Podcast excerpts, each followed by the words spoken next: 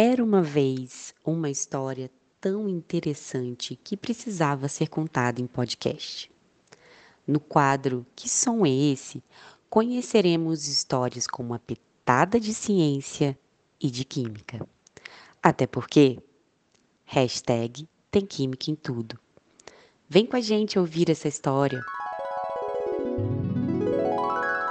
Olá, caros ouvintes do Vê Se Pode. Sejam bem-vindas e bem-vindos a mais um episódio do Que som é esse? Me responda uma coisa. Você já ouviu falar do Dia da Água? Este dia foi criado pela Organização das Nações Unidas, a ONU, em 1992, durante a Conferência Rio 92, no Rio de Janeiro.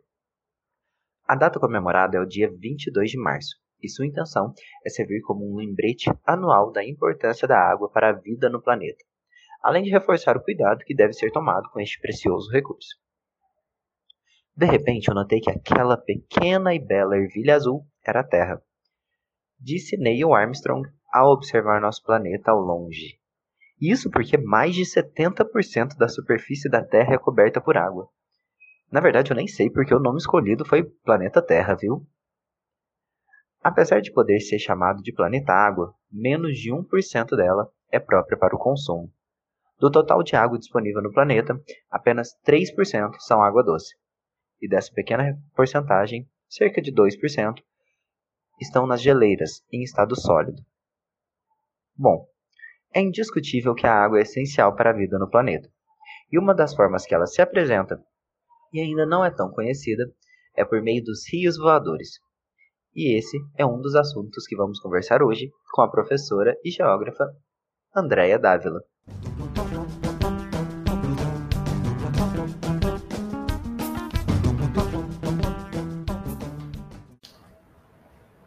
Então, para começar a nossa entrevista, eu gostaria de dar muito boas-vindas para você, Andréia. Seja muito bem-vinda aqui no Desse Pode. Olá, tudo bem? Andréia, eu queria começar nossa entrevista perguntando sobre a sua formação acadêmica. Qual curso você fez? Quais especializações você vem vindo? Quais são, como veio essa linha de trabalho para chegar nesse assunto que a gente vai conversar hoje? Uhum. É, eu sou formada na UFMG, é, sou especialista de processamento e tenho feito algumas extensões na área de educação. Não fiz mestrado ainda, nem doutorado, porque eu fiz mestrado e doutorado em ser mãe, eu tenho quatro filhas. E aí eu tive que me dedicar a essa primeira trajetória aí. Mas em breve eu já vou estar ingressando aí, porque os meninos já estão maiores. Sim, perfeito. É, e quais são os trabalhos, os projetos que você, tra... que você atua hoje em dia? Você explica um pouquinho para a é, gente. Atualmente eu estou trabalhando no Colégio Militar de Belo Horizonte, e, e tenho trabalhado também é, como geógrafa em planos de recuperação de áreas de bacias degradadas, mas posteriormente a minha saída retorno a essas atividades de é, censuramento remoto, de geoprocessamento, de análise ambiental, é, que é uma grande experiência que eu sempre tenho trabalhado. Algumas vezes eu trabalhei em, em geoprocessamento nas áreas de Angola, em territórios de Angola, e também com a AGB Peixe Vivo, que é um que trabalha no projeto do Manuelzão, e eu estive trabalhando também nesse projeto aí de recuperação das áreas de bacia degradada, porque para realmente efetivar a, o São Francisco, para ser eficiente, para que ele seja sustentável e abasteça no eixo que foi criado lá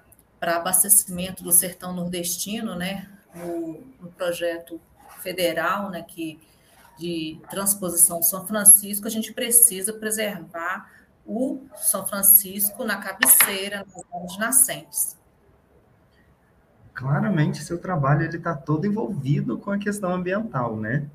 Hum. É, eu queria te perguntar qual que é a importância de trazer desse, dessa observação, desses estudos, é, e também da divulgação desse material, da, da importância de tudo isso ser feito em tempo real e não observando as questões do passado e também é, acho que também é importante, né, observar o caminho que nos trouxe até aqui, e também perspectivas futuras, mas qual é a importância de ver isso em tempo real? É, quando você tem, hoje, nós temos meios tecnológicos que facilitam bastante essa obtenção de imagens, essa, é, esses recursos, né, hoje facilitam bastante toda essa análise ambiental. Então, é, esse, esses materiais, essa, todas essa, essas pesquisas, elas jamais podem ficar restritas aos meios acadêmicos. Então, facilita bastante hoje com o acesso à internet né, e a publicação dos trabalhos no formato virtual para todos terem acesso. É, infelizmente, nem todos têm as outras redes de mídias que vão tentar mostrar a, a, a grande importância dos trabalhos de diversas áreas. Infelizmente, a gente não tem contato com todos mas fácil hoje a gente tem o benefício da internet, né, que está aí é, colocando no para a mídia, né, no geral, para quem quiser pesquisar, a gente encontra isso aí só por buscar mesmo as ferramentas do Google, a gente encontra esses projetos. E eu acho de extrema importância, né? Muito, muito bom que todos estejam envolvidos nisso, porque não é uma pessoa só que vai estudar e vai conhecer e se beneficiar também. Então, acho que é uma, é uma toda uma rede. Quanto mais a gente fala sobre isso, mais contato a gente tem com esse assunto e a gente consegue conversar com mais pessoas. E por isso que a gente te trouxe aqui hoje, Andréia, para falar sobre tudo, tudo que você conhece sobre essas áreas e essa divulgação que você também já faz por meio do seu canal do YouTube, certo? Sim. Beleza. É, então, a gente, uma coisa que me vem como, quando a gente começa a pensar nessa questão ambiental é como que a Amazônia ela é muito difundida como um bioma, a importância dela para o mundo, a importância dela como o pulmão do mundo, bem entre aspas mesmo. Uhum. É, eu queria saber se um pouco da importância desse bioma para o ecossistema, se ele é realmente brasileiro, sabe? ou se ele está totalmente conectado com o mundo. Como funciona isso? Olha, a Amazônia ela é essencial não só para o Brasil, ela é essencial para o mundo inteiro. É, preservar a Amazônia é preservar a economia, é preservar tudo, tá? Tudo que a gente conhece hoje de é, manejo da terra depende do bom funcionamento da Amazônia. E, infelizmente, existem pessoas que falam na contramão disso tudo aí. Ela é o bioma mais heterogêneo do mundo. Não tem é, bioma mais maravilhoso do que a floresta amazônica, é, mais denso do que ela, né, mais perfeito do que ela. E é, ela tem ali uma umidade presente magnífica que, devido a essa extrema concentração de vegetação, dessa estratificação completa, né, do porte arbóreo, herbáceo, arbustivo, de, de, tamanha concentração, ela tem também uma espessa camada de humus que chega até um metro e meio de profundidade em alguns lugares, que está encharcada de umidade, e esse processo de evapotranspiração aí libera uma umidade atmosférica excessiva, formando a massa equatorial continental que é uma única massa continental úmida. Porque toda massa continental é seca. Mas por que, que a floresta amazônica é úmida? Né? Porque, nós, por que, que a massa equatorial continental é úmida? Porque a floresta amazônica está ali. Se a gente retirar a floresta amazônica, a gente vai perder essa característica da floresta da massa equatorial continental e nós teremos aí no Brasil duas massas continentais secas. Porque a única massa seca que nós temos no Brasil é a tropical continental. E ela é super seca. Né? E ela interfere bastante aqui em Minas Gerais, quando a gente chega o período do inverno, que fica um período de estiagem que às vezes supera a 120 dias. Já chegamos a esse ponto aqui. É, mas se nós tivermos a floresta amazônica sendo uma massa continental seca, nós teremos aí uma diminuição brusca dos índices de precipitação no Brasil todo e também no mundo. Né? Nós temos também uma importância global da floresta amazônica, não é só uma questão nacional. E o que é engraçado é que você chegou já falando como preservar a Amazônia é preservar a economia também, né? Exatamente. E, e isso também traz essa visão de como é uma propriedade quase, né? É, é nosso dever, como se fosse nosso, mas creio que também é necessário abrir isso para é, para políticas globais de financiamento, de preservação, porque Isso. é um bioma de extrema importância e que está interligado a diversos Exatamente. outros, né? Isso. Então, aí, logo no ano 2000, nós vamos ter os Objetivos do Milênio, foi ser criado pela ONU, com as oito metas para o desenvolvimento sustentável, que vão ser lançados. Então, sustentabilidade não é só preservar a floresta amazônica, é sustentabilidade também de manter a humanidade viva, né? Então, foram criadas oito metas iniciais dos Objetivos do Milênio, logo no ano 2000, e em 2015 vai ser criado os novos objetivos, que vão ser chamados de Objetivos para o Desenvolvimento Sustentável. Nele vão ter 17 metas para o desenvolvimento sustentável e, com certeza, vários aí associados com as relações aí ambientais, também relações humanas, porque aí a, a, a ONU abrangeu o, o projeto para uma esfera um pouco mais ampla, mas sempre com o princípio real que, que seja a sustentabilidade, né? no geral, questões sociais também, questões humanas aí associadas a ela. Mas preservar conservacionismo não é deixar de usufruir dos benefícios do, do, do meio natural, é coexistir com o espaço natural. Então a gente vê, aqui eu moro na roça, viu, gente? Que aqui tá, tem cachorro, tem cavalo, tem tudo isso, vai ter interferências. É, então a gente vê na importância de, da preservação para realmente manutenção do que a gente conhece, do jeito que a gente trata o ambiente global, do jeito que a gente trata também os cultivos, a economia, é, não é retroceder, é avançar. A preservação da Amazônia é uma evolução. Né? Antigamente, a gente não tinha conhecimento tecnológico, não tínhamos censuramento remoto, a gente não tinha é, as noções que nós temos hoje da, das questões ambientais. Né? As ciências, no geral, elas nem existiam da forma que nós conhecemos hoje. É, a partir do século XIX que nós vamos começar a ver várias ciências avançando, a própria geologia é uma ciência bastante recente que nós conhecemos e que tem avançado muito é, nos últimos anos. E os satélites, eles foram lançados lá na década de 60, 50, os primeiros satélites que vão fazer, vão ser usados para o quê? Para a guerra, né? Porque a geografia nasceu para a guerra, né? Sabiam, né? Mas realmente, tô, é, e aí, o que que acontece? Essa disputa, né, que foi criada pela, na Guerra Fria, ela é, ajudou também o avanço da ciência, né? Então, a gente vai conseguir agora monitorar em tempo real tudo que acontece no mundo. E várias bandas do espectro visível que a gente não via antigamente com o uso do sensoriamento remoto, agora são possíveis de se visualizar. Então, nós conseguimos agora fazer uma investigação muito mais apurada de tudo que o homem está impactando no ambiente em que vive e podemos também trabalhar para tentar evitar esse avanço de de diagnósticos pessimistas com, toda esse, com todo o conhecimento tecnológico que a gente tem hoje, com o uso de monitoramento remoto, com computação. Então, a gente consegue trabalhar um pouco mais é, facilmente com essas tecnologias que nos foram é, é, oferecidas a partir, aí, principalmente do século XX, que foi um século de grande avanço tecnológico. É, então, não tinha como falar de questões ambientais no século XIX, embora na, na, no Reino Unido, o rio Tamisa começou a ser pensar, o pessoal né, começou a pensar exatamente ambientalmente no século XIX.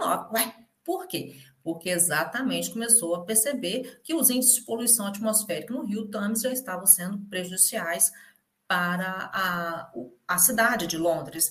Então, eles vão começar um processo de despoluição do Tamisa, pensando exatamente nesse impacto e do, do, do, dos prejuízos com a, a, poluição do Tamsa.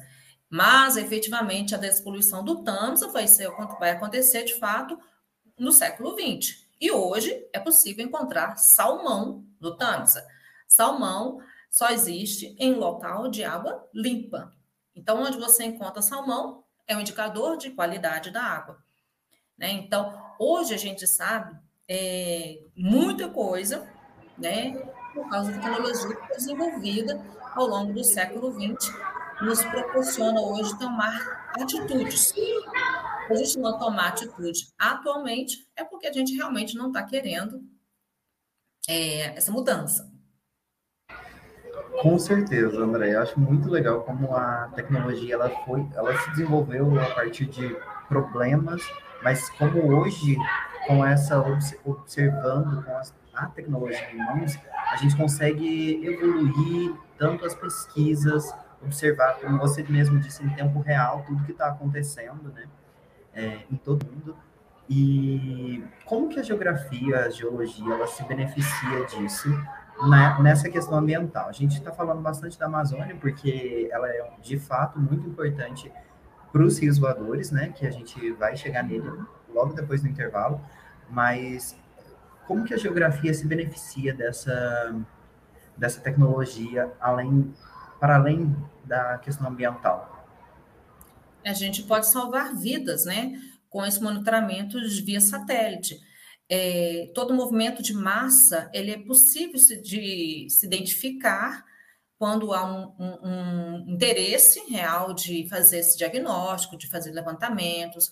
É, vários é, é, episódios de catástrofes ambientais muitas vezes são identificados por cientistas, por pesquisadores, mas, infelizmente, às vezes o poder público não é, entende como, é, talvez, né, naquela hora ideal de, de, de, de, intervir e ou não acredita na, na, naquela, naquele levantamento, talvez, e às vezes a gente tem uma surpresa.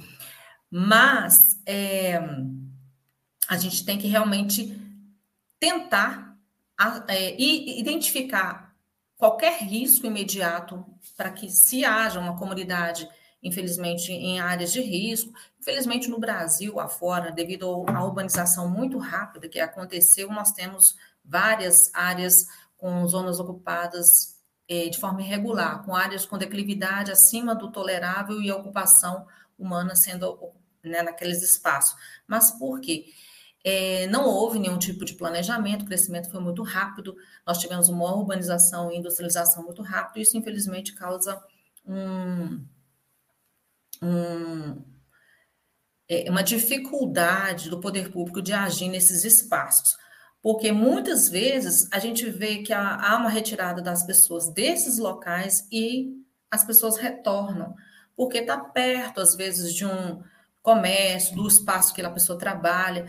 E onde eu moro, é, infelizmente, tem um pessoal que já foi retirado de uma área de risco de Belo Horizonte e eles vieram morar numa área muito afastada do centro de Belo Horizonte, na verdade é Vespasiano, uma cidade na região metropolitana de Belo Horizonte, mas muitas pessoas o que, que fizeram? Venderam as áreas aqui, nesse espaço que é praticamente rural, e retornaram para o mesmo na mesma área com elevada declividade e estão lá, mais uma vez, correndo risco, porque naturalmente, sem, é, sem a urbanização, aquele lugar já era perigoso. Né? Já, mesmo com, com, com a cobertura vegetal naquele espaço, mesmo fosse preservado ali, a declividade ali ele é muito acentuada e o risco é grande demais para a ocupação mesmo porque as edificações que são construídas nesses espaços não são edificações com estrutura de fato para sustentar nesta, nessa, nesse tipo de relevo, nesse tipo de declividade.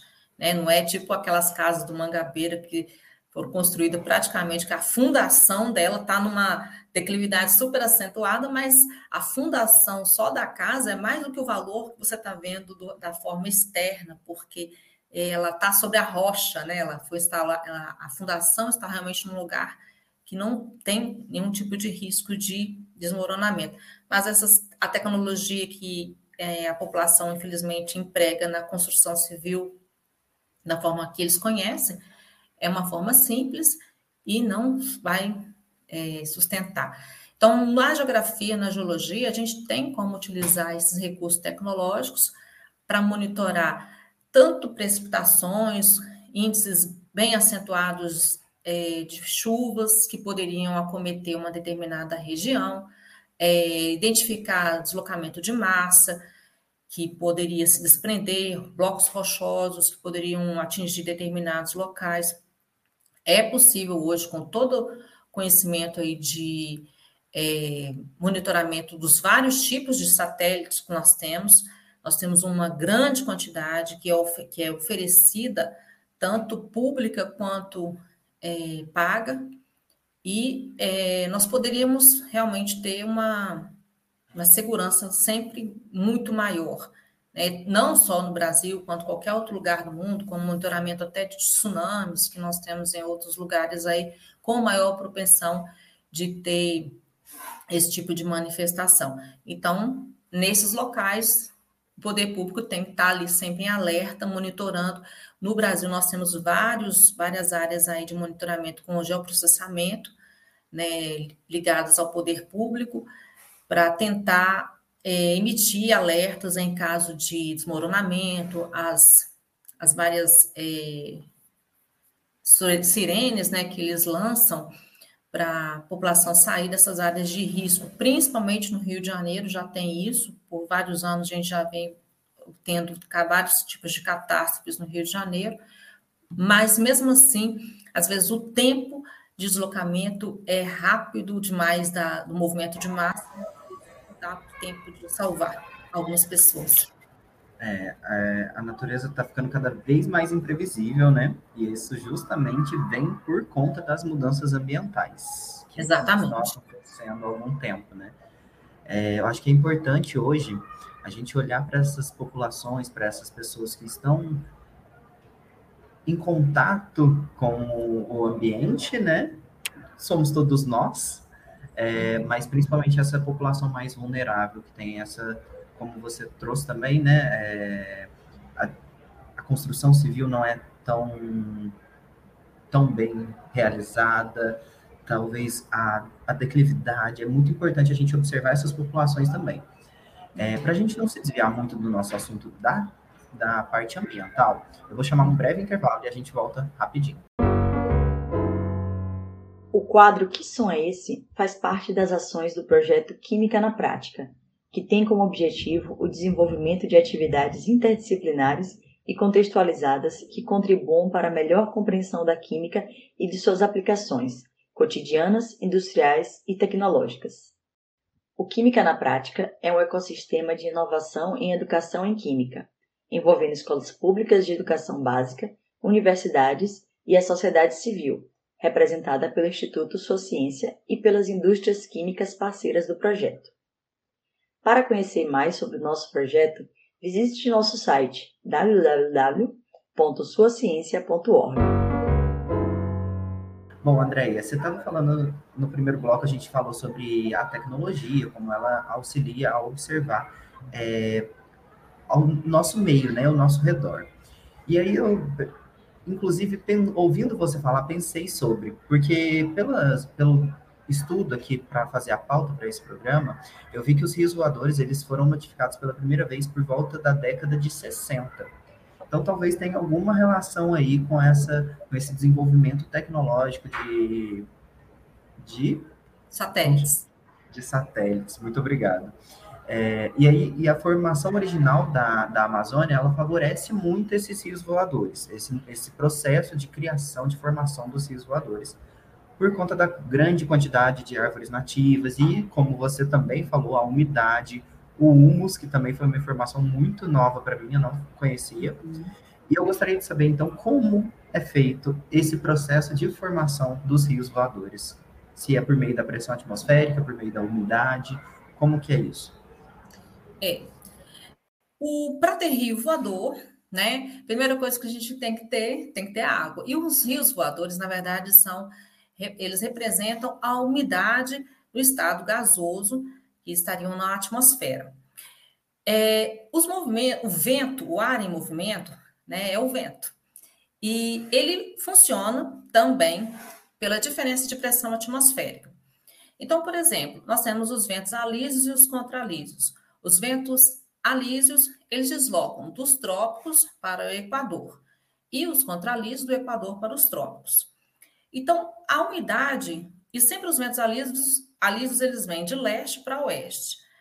É, então, eles vão sair do trópico de Capricórnio para o Equador. Nesse sentido, a curvatura que eles acabam realizando vai atingir exatamente a região da Amazônia.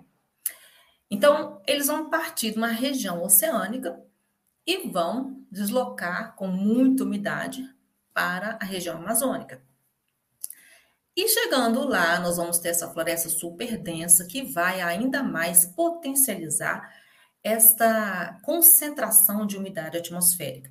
Então, nesse processo de calor, evapotranspiração, floresta super densa, super úmida, nós vamos ver uma intensificação dessa umidade nessa região amazônica. A Amazônia não é só brasileira, né? Ela tem mais de 7 milhões de quilômetros quadrados e 60% dela está no Brasil. E aí ela começa a avançar por toda esta região da América do Sul, essa umidade intensa, mas em parte essa umidade ela é barrada e ela fica limitada aqui no território brasileiro pela Cordilheira dos Andes, né, que está na região oeste da América do Sul. Então, nós vamos ter uma intensificação dessa umidade é, atmosférica na região continental setentrional do, da América do Sul e que irá deslocar por causa das diferenças de pressão atmosférica também, porque aí nós vamos ter a ação dos ventos contralísios, que saem do Equador para os trópicos. Então, o movimento da, da massa equatorial continental, que faz parte né, dessa movimentação desses rios voadores, é, vai vir, então, é, margeando toda a parte da Cordilheira dos Andes, na porção da América, na porção oeste, atingindo toda a região centro-oeste do Brasil até a região sul. Então, quando a gente vê o período de verão, nós encontramos a massa equatorial continental atingindo o Brasil inteiro, né? Então, a ação desses rios voadores aí. Só que a gente não pode falar que é só a região amazônica que tem rio voador. Nós temos outras regiões, outras massas de ar superúmidas que atuam no Brasil com essa característica de trazer uma umidade relativa do ar muito maior para a região, como a massa tropical atlântica e a massa polar atlântica, que vem lá da região sul. No Brasil, a gente só tem uma massa de ar frio. E quando essas áreas se chocam com temperaturas diferentes, porque a área da Amazônia é muito mais quente do que a região polar atlântica, são duas massas de ar super úmidas que vão se chocar. Então, nós vamos ter a zona de convergência intertropical, que vai causar uma, uma precipitação, principalmente no verão, prolongada, por causa das frentes frias, dessa zona de convergência, desse choque de massas de ar super úmidas, que vão causar aí o que nós vimos no verão de 2022, uma umidade muito grande no período de janeiro, na região é, sudeste, causando vários transtornos, né, vários impactos aí em Minas Gerais, estradas e um, né, bem acima da média. Mas a gente tem outros agravantes, né? Não é que está chovendo mais do que no passado. A gente vê, na verdade, o homem ocupando o espaço e, infelizmente, causando uma dificuldade dessa água filtrar no solo. A absorção da água é menor do que no passado. Então, a gente vê aí a, a, o escoamento superficial sendo muito mais intenso, causando principalmente os transtornos visíveis, né, filmáveis nos ambientes urbanos. Todo mundo tem uma câmera hoje para filmar e mostrar essas tragédias nos espaços urbanos. Mas por quê? A infiltração da água não está acontecendo no solo. E aí a gente visualiza essa umidade toda superficialmente, causando essas enchentes constantes nesses espaços urbanos. É, então, a, a, esses rios voadores, eles sempre circularam no território brasileiro, essa zona de convergência intertropical, é, ela sempre atuou no nosso território, e sempre a gente vê a intensificação desta atividade durante o período da primavera e do verão. Durante o período de inverno, é, esses rios voadores, eles vão reduzir sua intensidade, na, porque a massa equatorial continental ela vai reduzir sua participação no território todo, a massa polar atlântica, que é a fria, ela avança mais por causa do eixo de inclinação da Terra, e a gente vai ter umidade aonde? Na região sul. Mas o centro-oeste e Minas Gerais acaba não tendo a atuação desses rios voadores aí, porque a massa tropical continental que vai atuar no centro do Brasil, ela vai impedir essa zona de convergência intertropical, então a gente não tem atuação aí de uma umidade tão grande durante o período do inverno, principalmente na região é, centro-oeste e Minas Gerais, principalmente. Deixa eu ver se eu entendi então. É, os rios voadores eles são formados por conta da, da água que vem dos oceanos, juntamente com a transpiração, juntamente com o, favorecimento da floresta, né?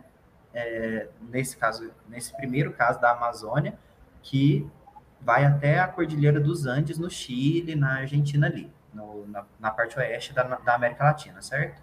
Mas também é possível observar outros rios voadores vindo, como a massa polar atlântica, vindo da região sul, e outro da massa atlântica, é isso?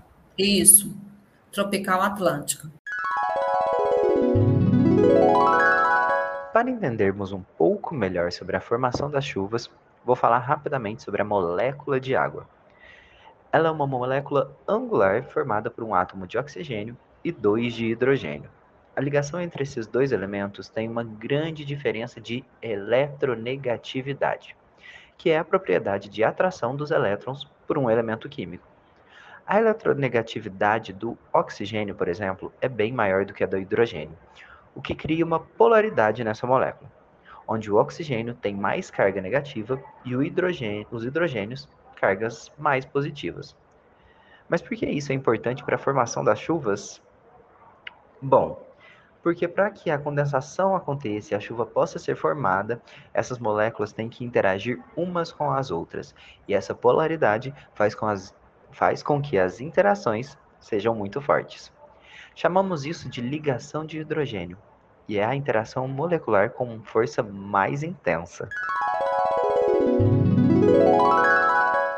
É, eu até vou fazer uma outra pergunta que eu sempre pensei sobre e eu não, não tenho realmente certeza sobre. É, quando a gente olha o mapa de desertos no mundo, é possível perceber que uma, uma formação de desertos próximo ao trópico de Câncer, que é acima uhum. da linha do Equador. Então, uhum acima da linha do Equador e bem próximo ao centro do mundo, né? A linha do Equador, a gente tem a floresta amazônica, temos outras, outros espaços, e ao, no Trópico de Capricórnio, a gente também vê a, a formação de desertos, né?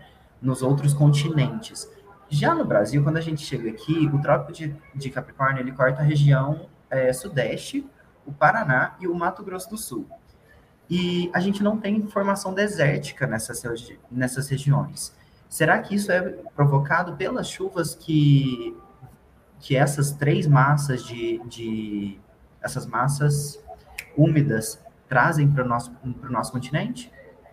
Esses desertos, como o Atacama, o Kalahari, o da Califórnia, que tem lá nos Estados Unidos, também é ocasionado por esse tipo de característica, né? de latitude, é, eles são formados por causa das correntes marítimas frias que banham essas costas. Então, por exemplo, aqui na América do Sul, a gente tem a corrente marítima de Humboldt, que corta, que, que vem lá da região dos polos para a região lá da na América do Sul, na parte oeste, é, oeste, né? Ali no Chile. Então, a gente vai ter a precipitação acontecendo no oceano, porque ela vai se chocar com a massa de ar quente que está no naquele entorno e a precipitação acontece no oceano, então não vai ter umidade suficiente para atingir o continente ali, por isso gera o deserto Atacama.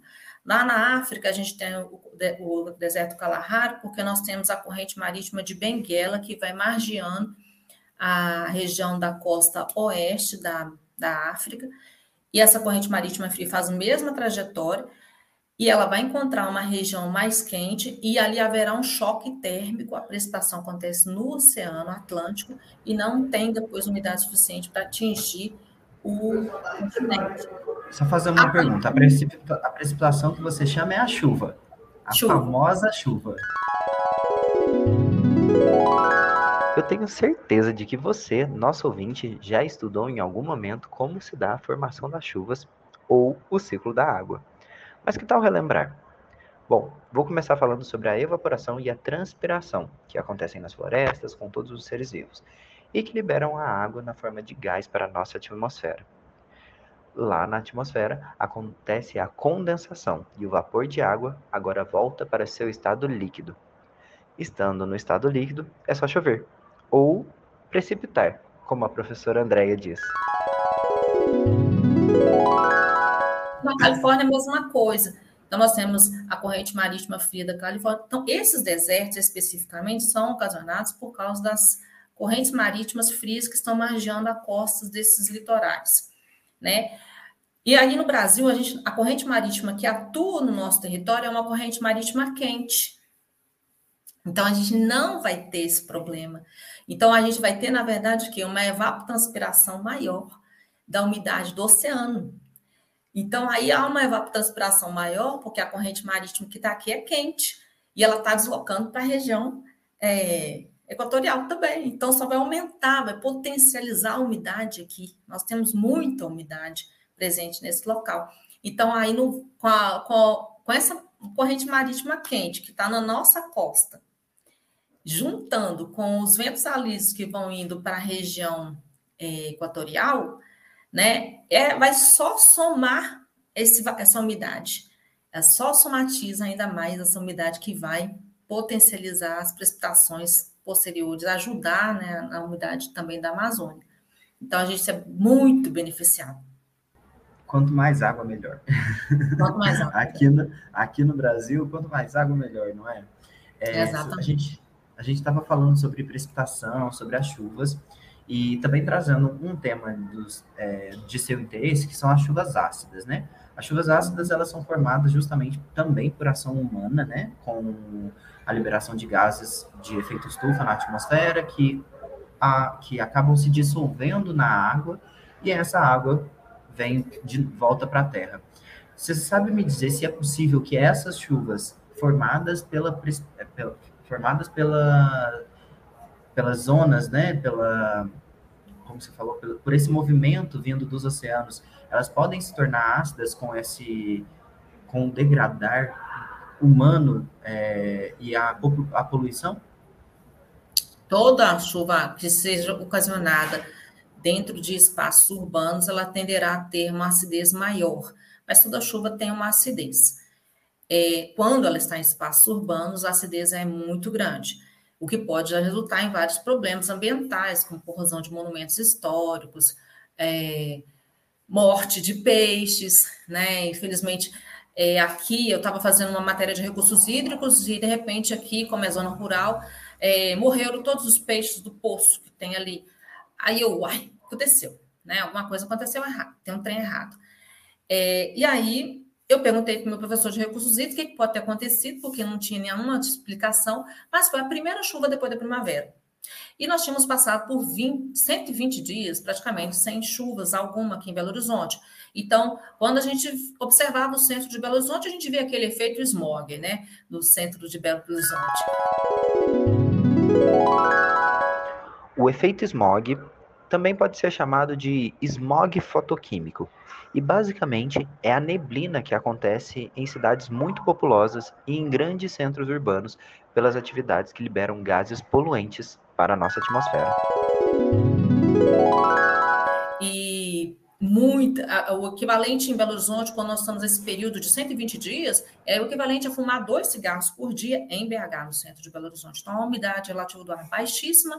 A primeira chuva que veio depois logo com a chegada da primavera, ela veio muito torrencial, carregada de acidez, e infelizmente a gente tirou três sacos de tilápia do poço de peixe cheio, né, jogando fora, de 100 litros de peixe, né, jogando fora. Mas aí eu pensando com o professor da UFMG de recursos hídricos, ele falou, possivelmente foi a acidez da chuva, porque foi é, não tinha nenhum outro condicionante que, ia, que acometeu, ou mudança brusca de temperatura, não teve algo assim que justificasse depois a, a gente analisando a, a, a, mortandade de peixes naquele momento. Isso foi lá por volta de 2017 que aconteceu isso. Como falamos durante a entrevista, a chuva ácida acontece principalmente pela ação humana, com a poluição atmosférica que acaba interagindo com a água das chuvas. E o que isso quer dizer? Talvez seja melhor explicar com um exemplo, sabe? A água consegue dissolver o gás carbônico ou o CO2, o que acarreta na formação do ácido carbônico. E também carbonatos livres, o que faz com que o pH gire em torno de 5,6. Falando em pH, é importante dizer que a água da chuva sempre vai ser ácida em algum grau, principalmente pela diluição de gases na atmosfera, o que acontece de forma natural, mas que pode causar consequências nada positivas de acordo com a quantidade de gás poluente nessa atmosfera, como a situação que a professora Andrea nos contou, por exemplo.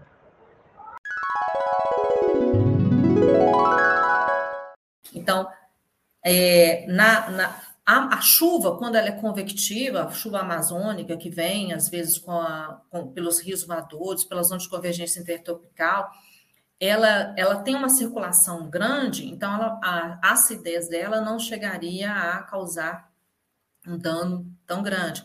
Mas em alguns lugares onde você vê que a acidez ela é muito maior, por causa, como por exemplo, quando foi, existiu lá em Cubatão. Cubatão foi a cidade mais poluída do mundo na década de 80. E é, a chuva era muito mais ácida do que hoje lá na cidade de Cubatão, mas lá teve que ter uma mudança. Né? O poder público, junto com a iniciativa privada, né? então, para que houvesse uma transformação é, daquele local. É, então, quando a gente tem um espaço urbano sem um planejamento, sem uma, uma efetiva fiscalização, do poder público ou de, de leis ambientais efetivas, a gente vai ter realmente uma liberação maior de poluentes atmosféricos. É o caso, por exemplo, lá da Ásia. A gente vê é, vários várias, várias indústrias migrando do, da, das Américas para a Ásia, é, algumas indústrias migrando para a Ásia exatamente porque nós temos ali uma fraca lei ambiental. E aí a liberação maior de poluentes atmosféricos, o pessoal não, não tem as indústrias não estão preocupadas muito com isso, não, já que a fiscalização lá não vai ser tão efetiva. Aqui no Brasil, felizmente, nós temos no papel uma, uma, uma legislação ambiental muito bonita, né? E há riscos, claro, se temos a lei, há riscos se caso houver algum tipo de poluição, né, algum tipo de dano identificado de multas é, e principalmente várias prefeituras. Nós temos várias prefeituras que são muito bem organizadas e cobram da, das indústrias, cobram da, da iniciativa privada uma ação mais organizada é, com relação a, aos danos ambientais que eles poderiam causar com no ambiente. Muita informação nova, viu, Andréia? Tô, tô aqui processando ainda tudo que estou aprendendo com você hoje. Tem sido bem legal. É, tem mais alguma informação que você gostaria de trazer? Ou uma indicação para os nossos ouvintes? Alguma coisa? Pode trazer, é, falar do seu canal, fazer seu merchan, uhum. tá joia? Tá. À vontade. Olha só, preservar a Amazônia é muito mais do que só é, discurso, né? E não é só a Amazônia, não. Ah, há um projeto muito interessante de Extrema, aqui em Minas Gerais, é, do sul de Minas, que eles começaram a virar produtor de água. O que, que é isso? Produzir água e ganhar dinheiro com o meio ambiente, hoje é possível preservar e ganhar dinheiro. Então, lá em Extrema, lá desde 1995, começou um projeto para tentar recuperar as cabeceiras de água que estariam sendo drenadas lá para o sistema Cantareiro, no estado de São Paulo. Porque em Minas Gerais, né, teoricamente, diz a lenda que a caixa d'água do Brasil, que a gente está no ponto mais elevado e tem vários rios que nascem aqui. E aí, o que, que acontece? É, esse projeto deu certo, então eles começaram a tentar conscientizar vários agricultores, mas para que eles realmente começassem a aderir ao projeto, precisava de pagar. Então eles começaram a remunerar os, os agricultores que preservavam as cabeceiras. Então, eles começaram a, a cercar os, é, os leitos dos rios, evitar o pisoteamento do solo nesses locais, onde que o, o haviam as nascentes. É, então, hoje, esse projeto ele expandiu para Minas Gerais quase todo. Tem, tem várias prefeituras que aderiram a esse projeto de extrema e é, tem recuperado o volume de água é, nessas áreas de cabeceira, que são é, que seriam águas né, limpas praticamente, sem, a não ser a, a, a poluição natural, que seria a, poluição de, de, difusa daquele local, não uma poluição né, é, de materiais coliformes fecais, mas seria uma poluição é, orgânica né, do entorno. É, estão recuperando. Então, a gente não pode pensar que seria é, a preservação não fosse, não seja uma coisa efetiva e prazerosa, ela dá lucro. Hoje a gente vê também a criação, é, a partir dos objetivos do milênio, nós tivemos aí os créditos de carbono, e para cada hectare preservado, você consegue é, também receber. Então, aí em Extrema teve esse projeto muito interessante, preservou, né, que ajuda, está preservando a, a cabeceira dos rios, e também as nascentes, áreas onde que não tinham tanta água hoje já, já estão tendo um volume importante que abastece a região do sistema Cantareira em São Paulo, essencial para uma população imensa é, do, né, do Brasil. Então, o, problema hoje do Brasil, a gente vê que várias bacias hidrográficas, elas não são presas a um estado. Então, se o estado, só o estado de São Paulo preservasse, é, não seria suficiente para ele. Então, nós temos que ter um projeto de bacia. Bacia é muito mais do que o limite estadual de um estado. E preservação da vegetação. Esse local, onde você cria uma nova é, área recuperada, ele vai ter lá uma umidade relativa do ar aumentada, uma precipitação também, consequentemente, maior, uma, uma possibilidade de infiltração maior da água no solo, né? Então, há toda uma estrutura que, que beneficia a, a formação de no, novamente de eh, captação de água subterrânea e abastecimento dos aquíferos, que são tão essenciais para o Brasil afora. A Amazônia tem o maior aquífero do mundo, temos que lembrar disso. Se nós não preservarmos a Amazônia, esse aquífero, que é o alter do chão ou grande Amazônia, ele pode não mais existir. É maior do que o aquífero Guarani, que antes a gente falava que era o maior aquífero do mundo. Então, nós temos os dois maiores aquíferos do mundo. Só que o aquífero alter do chão, que está na Amazônia, ele é essencialmente brasileiro, ou seja, ele está totalmente no território brasileiro. E ele foi descoberto recentemente, né? não tão recentemente, mas foi em 2010, uma coisa que a gente eh, não fazia ideia. Né? E aí, desde então, a gente tem trabalhado na, nos dados a partir desse aquífero importantíssimo encontrado na região da Amazônia. Né? Sabe uma coisa que eu acho bem interessante? Como, hum. é, como as pesquisas vão avançando e a gente vai descobrindo cada vez mais riqueza em tudo isso, né? É verdade. E cada vez, é, recentemente, a gente tem esse problema do cinturão de desmatamento da Amazônia, né? A Amazônia, por si só, ela se defende, na verdade, né? Ela é uma floresta muito fechada, muito úmida, então é, houveram muitos problemas a, no decorrer da história para que a Amazônia fosse degradada, começasse a ser degradada, porque é difícil chegar até ela. Então, os povos nativos que já viviam ali, já, estiver, já estavam ali, eles permaneciam e permaneciam é, em harmonia com o ambiente, certo? Uhum. Em harmonia com o ambiente. Hoje, a gente já vê esse cinturão do desmatamento aumentando, né? E também trazendo grandes consequências, né? Como essas chuvas é, incontroláveis, é, cada vez mais eventos extremos, não só no Brasil, como no mundo, né? É, a região é, brasileira, o Brasil, se beneficiou do processo de ocupação que foi meio praticamente no litoral, né? E a gente acabou encontrando logo ouro, né? Logo no século XVIII, a gente encontra ouro em Minas Gerais, então a gente concentrou a nossa ocupação principalmente no, no leste do nosso território. E a região amazônica, com essa dificuldade toda aí de ocupação, é, por ser uma floresta muito densa, muito fechada, a gente foi uh, utilizando né, des, dos recursos naturais de forma mais lenta, mais gradativa. A gente, é, a gente vê que alguns beneficiamentos que têm sido ocasionados nessa região podem potencializar essa ocupação na região. Lá só tem 25 milhões de habitantes, a população brasileira praticamente é só 10% da população, quase, né? Um pouco mais do que 10% da população brasileira. Mas o impacto ambiental, se nós continuarmos a é, avançar sobre ela, será muito maior.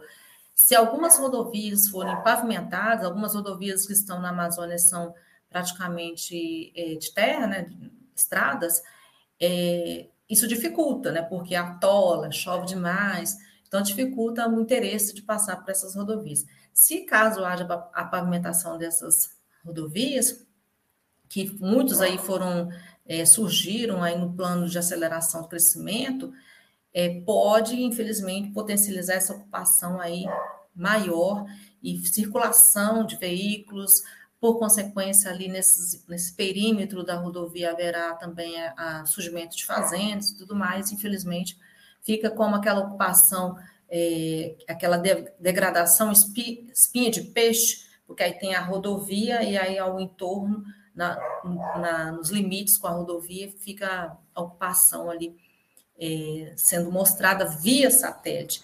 O Instituto Nacional de Pesquisas Espaciais, ele monitora isso constantemente e é, via satélite, né, com o geoprocessamento, e a gente percebe esse avanço dia após dia na floresta amazônica. Isso é possível, infelizmente, de detectar. Andréia, acho que as pesquisas ambientais elas têm muito que andar, né?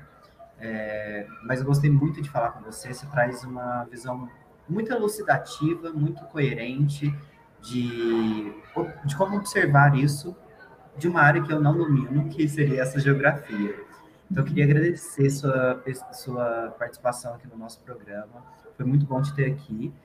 E que, esses, que essas conversas criem novos caminhos para que a gente consiga sempre preservar. Sim, eu agradeço a oportunidade.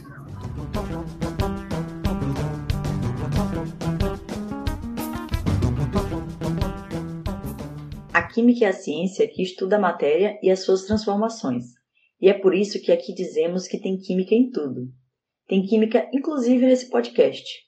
E a produção desse quadro só é possível graças ao investimento e parceria das indústrias químicas parceiras do nosso instituto. Nós, do ISC, Somos muito gratos às empresas BASF e Oxiteno. O VCPod é uma produção do Instituto Sua Ciência. Conheça mais o nosso trabalho de transformar a divulgação científica em formas de financiamento para a ciência brasileira. Estamos no Instagram, Facebook, LinkedIn e YouTube e agora também nas plataformas de podcast. Pelas nossas redes, você pode se informar e investir na ciência brasileira. Afinal, é a sua ciência. Abraço e até o nosso próximo episódio.